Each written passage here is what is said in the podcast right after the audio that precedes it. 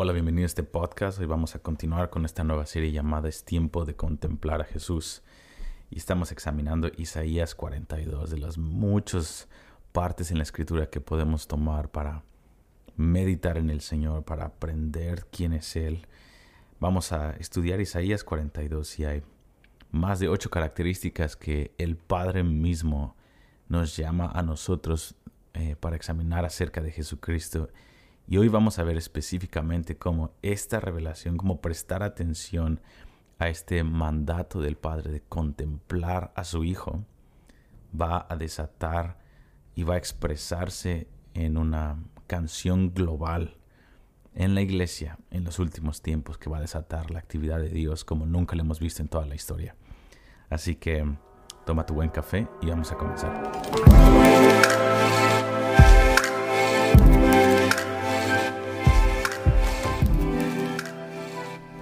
Ok, Isaías 42. ¿Qué, qué capítulo? y como les dije la vez pasada, vamos a tomar varios podcasts para poder disectar, aunque sean las partes principales de este, de este capítulo. Y recuerda que es uno de los 150 capítulos en toda la Biblia que nos hablan de los últimos tiempos. Isaías 42 es uno de ellos. Y es de hecho uno muy importante. Y quiero contarte algo que pasó en este ayuno global de 40 días que tuvimos muchos cientos de miles de personas en el cuerpo de Cristo. Eh, eh, a mí me sorprendió el, clamor, la carga y en cierta forma una, una revelación que Dios me dio durante este ayuno de 40 días. Y yo entré a este ayuno, obviamente, porque Lu llamó a este ayuno y sentí de parte de Dios poder entrar a esto y sentí la gracia de Dios de dejar de comer por 40 días. Y por cierto, nunca hagas un ayuno de 40 días a menos de que Dios realmente te diga el sí, porque si no puede ser, eh, no es bueno. Pero hubo gracia esta vez. Yo jamás pensé hacer un ayuno de 40 días y que me sintiera tan bien. Y había una gracia tremenda. Pero mi, mi punto principal en contarte esta historia es de que yo entré en este ayuno y con una lista de peticiones frente al Señor y preguntas acerca de mi vida, preguntas acerca del Señor, pregunta acerca de los últimos tiempos y em, una de las razones por las cuales ayunamos es por revelación del Señor y de sus planes, etc. Y para mi sorpresa fue que em, el tema principal y el clamor principal de este ayuno de 40 días fue un clamor porque Dios despertara músicos, cantores y compositores, escritores de música en esta generación con el mensaje profético, el mensaje de lo que Jesús va a hacer, de sus actividades, de quién Dios es, específicamente con Isaías 42.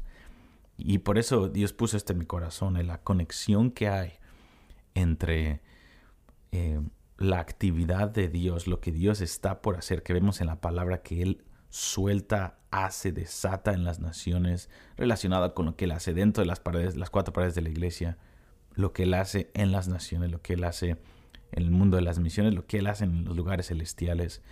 Siempre, siempre que Dios hace algo, Dios eh, suelta algo nuevo, Dios lo suelta a través de un cántico nuevo. Y esto es tremendo, esto es tremendo porque eh, específicamente en los últimos tiempos la Biblia nos dice que el Señor va a hacer cosas nuevas que el hombre jamás ha visto acerca de Dios. Su actividad como rey es nuevo, su actividad como esposo, Dios va a hacer cosas nuevas y también su actividad como juez. Y para mi sorpresa, al meterme a estudiar esto y eh, me di cuenta que eh, la mayoría de los cantos en el Antiguo Testamento tienen que ver con la iglesia reconociendo la justicia de Dios y la actividad en cuanto también a, en cuanto sus juicios que Dios hace y hay una exaltación en las naciones acerca de Jesucristo soltando justicia en la tierra. Y también en el Nuevo Testamento, la mayoría de los cantos, si no es que todos, eh, tienen que ver con una iglesia que reconoce a Jesús, que contempla a Jesús y que exalta a Jesús por ejecutar juicio contra Satanás, contra sus ejércitos y traer justicia a las naciones y también recompensar a sus santos una y otra y otra vez. Y el poder que hay en el canto de la iglesia es, es preeminente en, el plan de Dios en los últimos tiempos. Y disculpen si escuchan lluvia, estamos aquí en medio de una tormenta, aquí en Kansas City, uno de esos días en donde no importa en dónde te metas que se escucha la lluvia. Eh, pero en fin, Isaías 42, para mi sorpresa fue eh, que Dios me enseñó en este ayuno de 40 días la conexión, la importancia que hay entre lo que Dios va a hacer con la revelación de quién es en las naciones a través del canto de la iglesia. Dios está levantando músicos, cantores, intercesores y predicadores que van a hablar de lo que Dios está haciendo y por qué Dios lo está haciendo y quién Dios es en medio de eso. Y van a proclamar su belleza en medio de, en medio de cuando Él disciplina a las naciones, cuando Él trae también, permite ciertas calamidades. Vamos a poder proclamar que Dios aún en medio de eso es bueno. Él es bueno. Y vamos a poder disectar desde el Antiguo y el Nuevo Testamento que lo que Dios está haciendo tiene sabiduría, hay un misterio detrás de eso y vamos a poder explicar ese misterio y cómo Dios realmente está dispuesto a hacer todo lo que, lo que sea necesario para remover toda la actividad de Satanás, Satanás, para remover todo lo que obstaculiza el amor y para, para mostrar misericordia y salvación. Entonces Isaías 42 es tremendo. Y yo quiero obviamente vamos una vez más a tomar varios eh, episodios para hablar de estas ocho características y quiero que lo leamos y después te voy a dar la conexión de cómo se conecta con el canto de los santos. Dice, he aquí mi siervo. Y acuérdate cuando dice, he aquí, en hebreo es contempla. He aquí mi siervo, yo lo sostendré, mi escogido, en quien mi alma tiene contentamiento. He puesto sobre él mi espíritu, él traerá justicia a las naciones. Simplemente en este versículo 1 hay más de cuatro características aquí. Primero, Él es mi siervo, he aquí mi siervo. Hablamos, eh, vamos a hablar acerca de la humildad de Jesucristo. Yo lo sostendré. Habla del poder y la actividad del Espíritu Santo que opera en Jesucristo y operó en Jesucristo en su primera venida de parte del Padre para poder eh, hacer todo lo que el Dios le había dicho que hiciera. El Padre realmente sostuvo a Jesús mi escogido. Habla de que Jesucristo es el Mesías, de que Él fue el apuntado por el cielo. El cielo escogió a, a Jesucristo para venir. Él es el Mesías. Su asignatura es salvar a Israel, salvar a las naciones, traer justicia a todo el planeta, restaurar todas las cosas. Él es el escogido de Dios. En quien dice, en quien mi alma tiene contentamiento.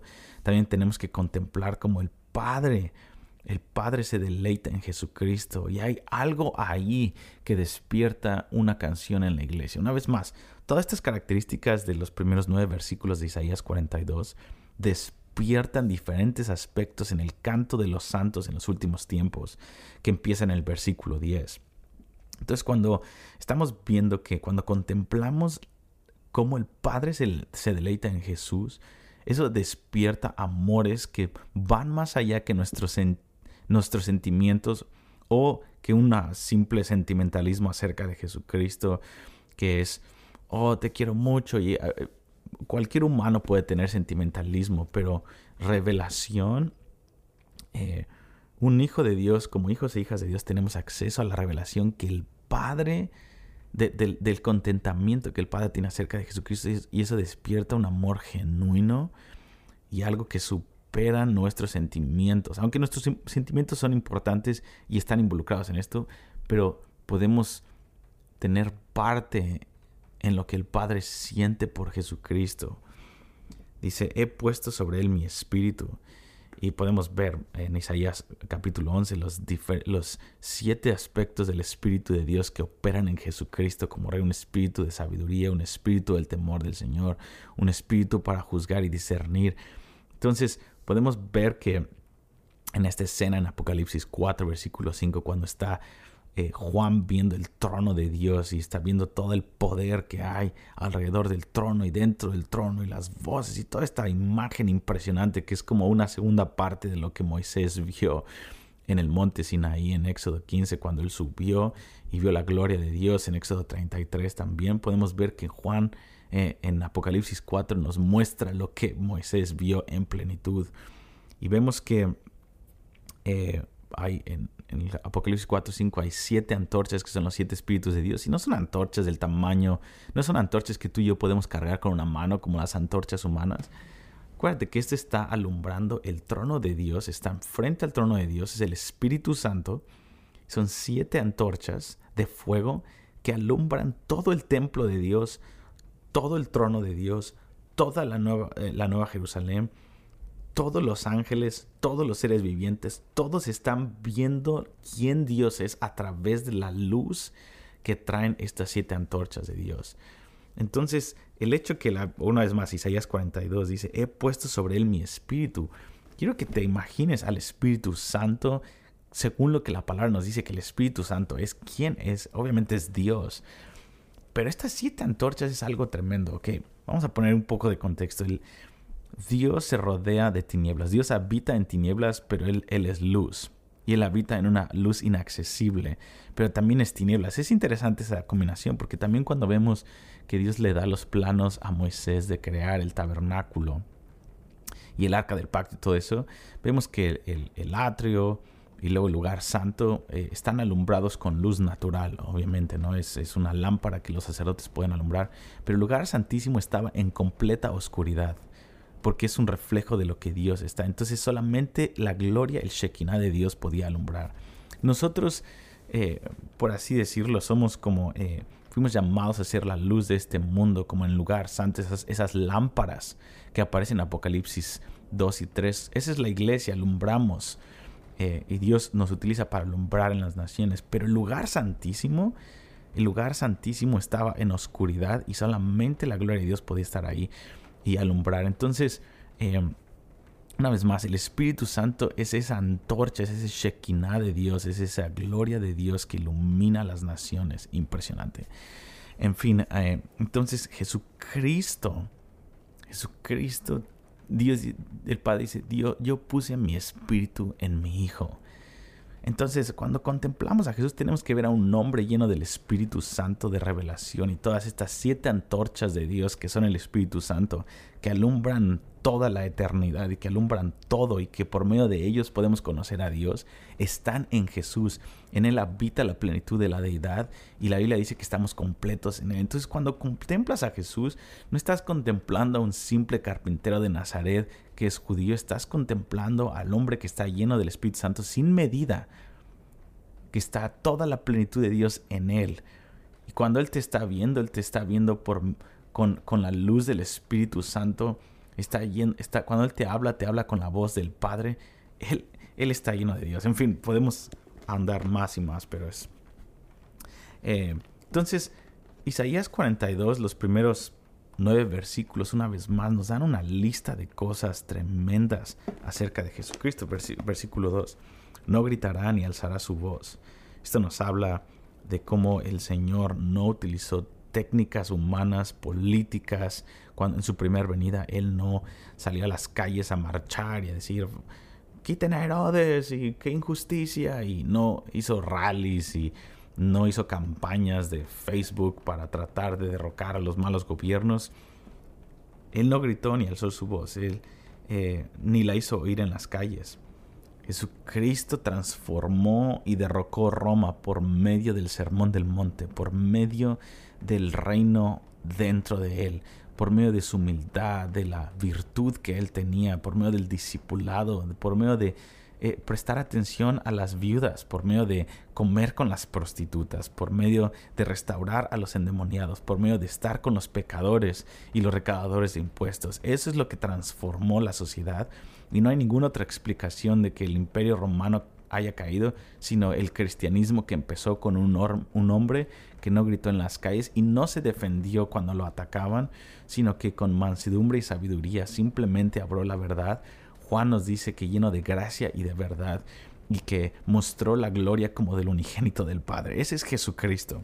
Entonces el versículo 2 nos habla de que Jesucristo en su belleza, el Padre nos está diciendo, miren a mi Hijo y miren cómo Él establece justicia y no lo hace como los políticos, ni como los que hicieron revueltas en Jerusalén, ni como los políticos de hoy en día, ni como muchos activistas en la iglesia hoy en día.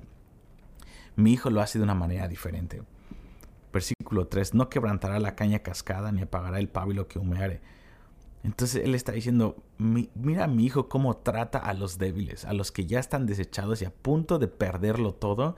Él no viene a cascarlos, aunque él tiene la mayor justicia. Él puede lanzar la primera piedra y, y acabar y ejecutar el juicio, pero él, él no, él, él tiene cuidado del que está a punto de morir, él tiene cuidado del, del que su inmoralidad ha destruido su reputación y su, y su vida él los hace sentar con los grandes, entre príncipes, ¿no? Dice uno de los salmos, es, Él trae a las viudas que estaban desahuciadas y las hace tener hijos y las hace habitar en familia. Ese es nuestro Jesús. Entonces el Padre está diciendo, miren a mi hijo, miren a mi hijo, cópienlo, ah, coman de Él, alimenten su entendimiento de Él, alimenten su canto acerca de Él.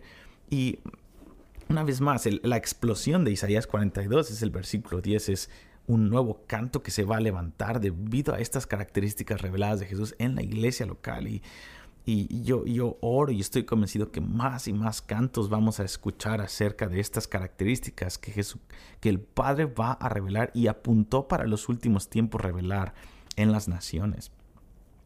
Eh, dice, eh, por, medio de la verdad traerá justicia. Versículo 4. No se cansará ni desmayará. Jesucristo no está desanimado. Jesucristo ve Venezuela en este momento y él no está preocupado ni desanimado ni está cansado de ver a la gente tibia y ver nuestro cristianismo que a veces es eh, arriba y abajo y a veces vivimos, perdón, en hipocresía, a veces él conoce eso y más de lo que nosotros podemos ver. Es el testigo fiel, obviamente, pero el padre dice, miren a mi hijo, él no se cansa. Él no se cansa, él, él, él, es, él es un esposo apasionado y él no tiene un cuerpo físico como el de ustedes que se cansa. Él no se va a cansar. Y aun cuando tenía un cuerpo físico, él no desmayó. Dice, no se cansará ni desmayará. Esto habla de desanimarse. Hasta que establezca en la tierra justicia. Y las costas esperarán su ley.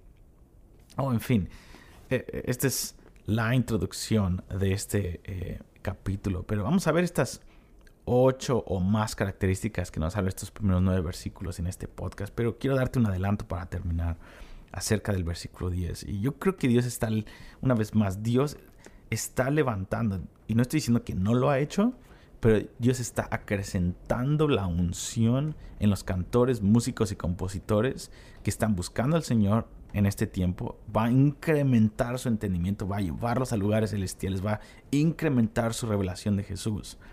Y también Dios está levantando nuevos músicos y cantores, nuevos ritmos que van a poder anunciar lo que Dios está haciendo. Y eh, eh, Dios va a levantar más que cantos que preparan a la gente para el predicador, sino que va a ser un canto gubernamental que cambia las etapas de la historia.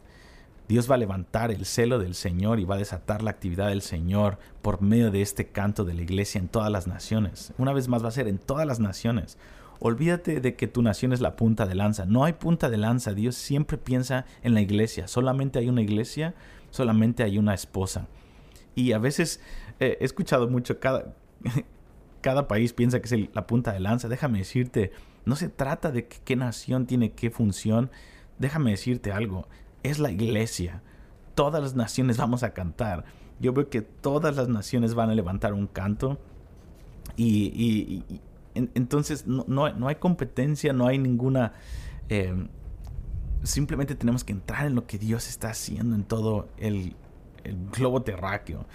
Em, los, los, cantores que Dios va a levantar van a estar enfocados en la belleza de Dios. El, el mayor músico profético que es David, declaró la belleza de Dios y dijo que ese era su mayor enfoque. Y una vez más, cuando hablamos de su belleza, estamos hablando de sus características, de su unción, de estas ocho cosas que constituyen a Jesucristo. Y hay muchas cosas más, pero cuando hablamos de contemplar la belleza de Dios, estamos hablando una vez más no de su, de su cara solamente, aspecto físico, sino de las características de cómo Él opera.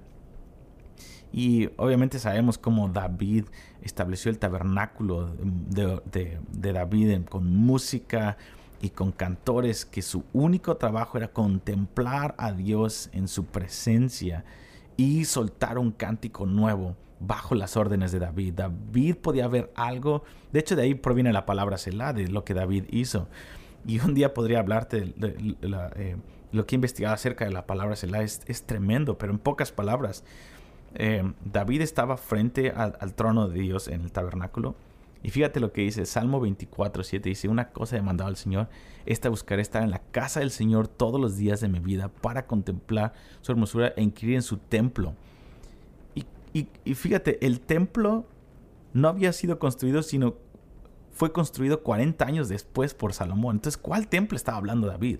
El templo del que se refiere David tenía acceso a los lugares celestiales. David, por el espíritu de profecía que él tenía, el Espíritu Santo, él tenía acceso a ver a Dios. Es impresionante, él estaba hablando del, templo celestial, pero es un tema para otro, otro día. Pero David estaba ahí y lo que pasaba es que David estaba lleno del Espíritu Santo y él podía eh, contemplar la belleza de Dios y después él puso cuatro cantores con el espíritu de profecía, dice cantores proféticos, nos dice primera de Crónicas 25. Y ellos profetizaban acerca de quién Dios era bajo las órdenes de David. Entonces parece que David veía algo, los cantores empezaban a profetizar, dice que eran entendidos en el canto profético. Y David les iba diciendo información, tal vez les decía, Dios es esto. Dios tal vez les decía, Salmo 2, el Padre tiene un hijo, Dios tiene un hijo y está sentado a su diestra. O no sabemos, pero todos los salmos eran lo que David cantaba, específicamente los salmos de David, obviamente. Y luego los cuatro cantores empezaban a desarrollar esa revelación que David podía ver. Y luego había 24 músicos, padres de familias, que con sus familias por turnos empezaban a tocar y a profetizar con el instrumento, lo cual es diferente. Entonces David veía el espíritu de revelación se soltaba en los cantores, los cantores empezaban a desarrollar esas características de la belleza, del poder de Dios y empezaban a cantar cánticos nuevos de manera antifonal, de manera en la que uno se contestaba al otro como los cuatro seres vivientes, esos cuatro cantores que David eh, puso eran como los cuatro seres vivientes que veían y cantaban de lo que veían o escuchaban.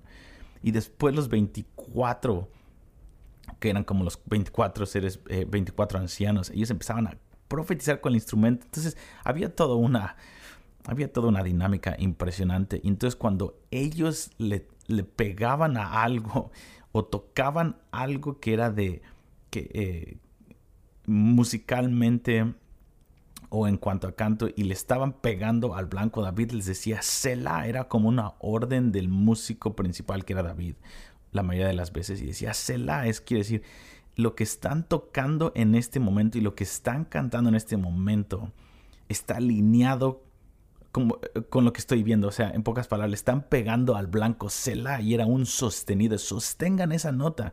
Sostengan el atmósfera espiritual por medio de eso que están tocando. Sosténganlo. Selah.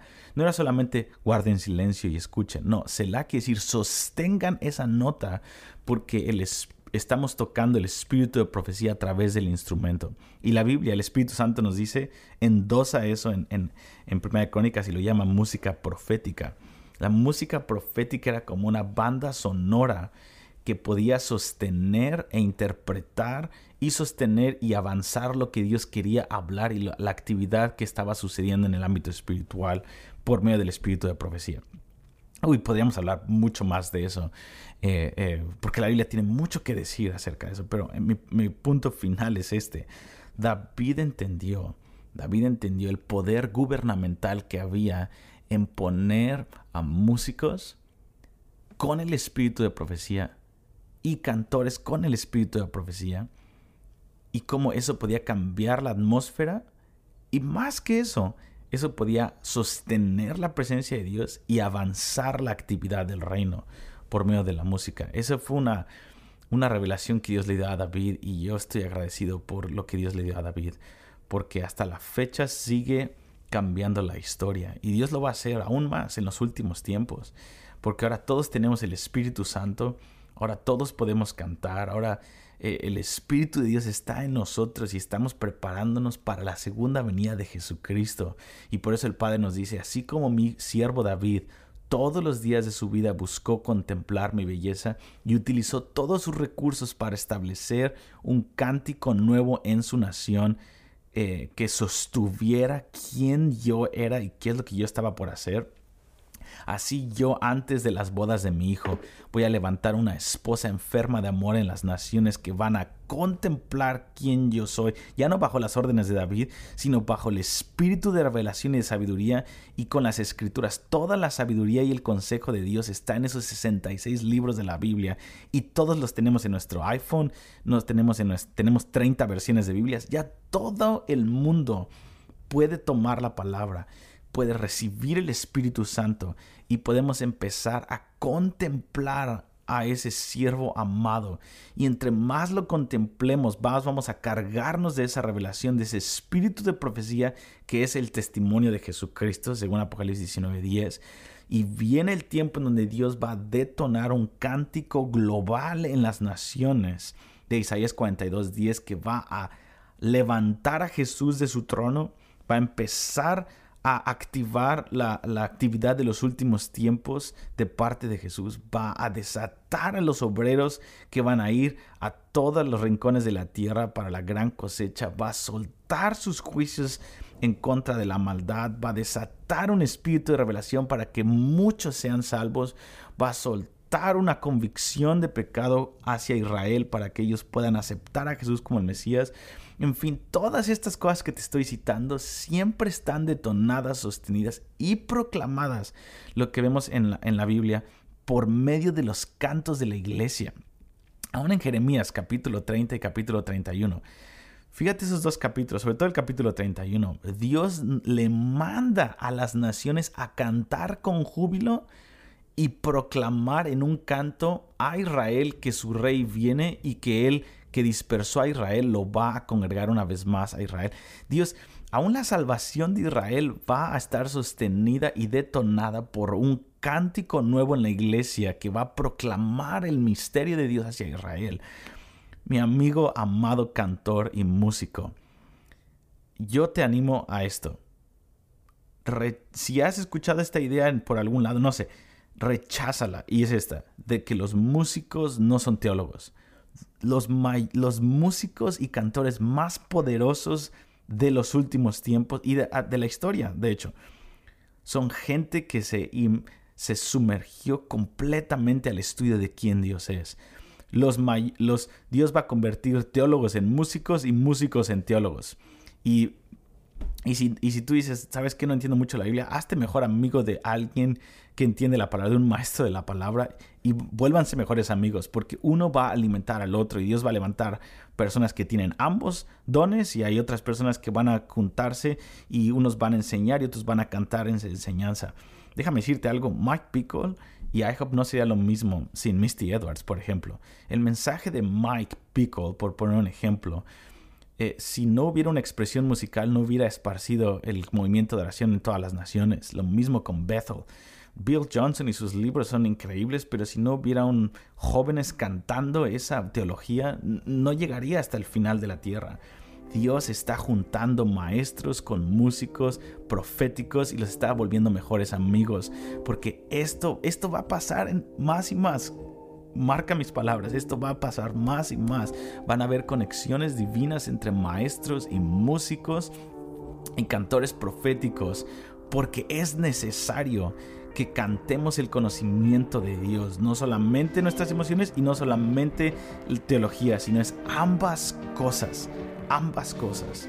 En fin, vamos a continuar en nuestro próximo podcast para hablar de estas ocho características de Jesús más a fondo. Pero hoy solamente quiero decirte, esto va a alimentar el canto de la novia en los últimos tiempos. Así que nos vemos en el próximo episodio.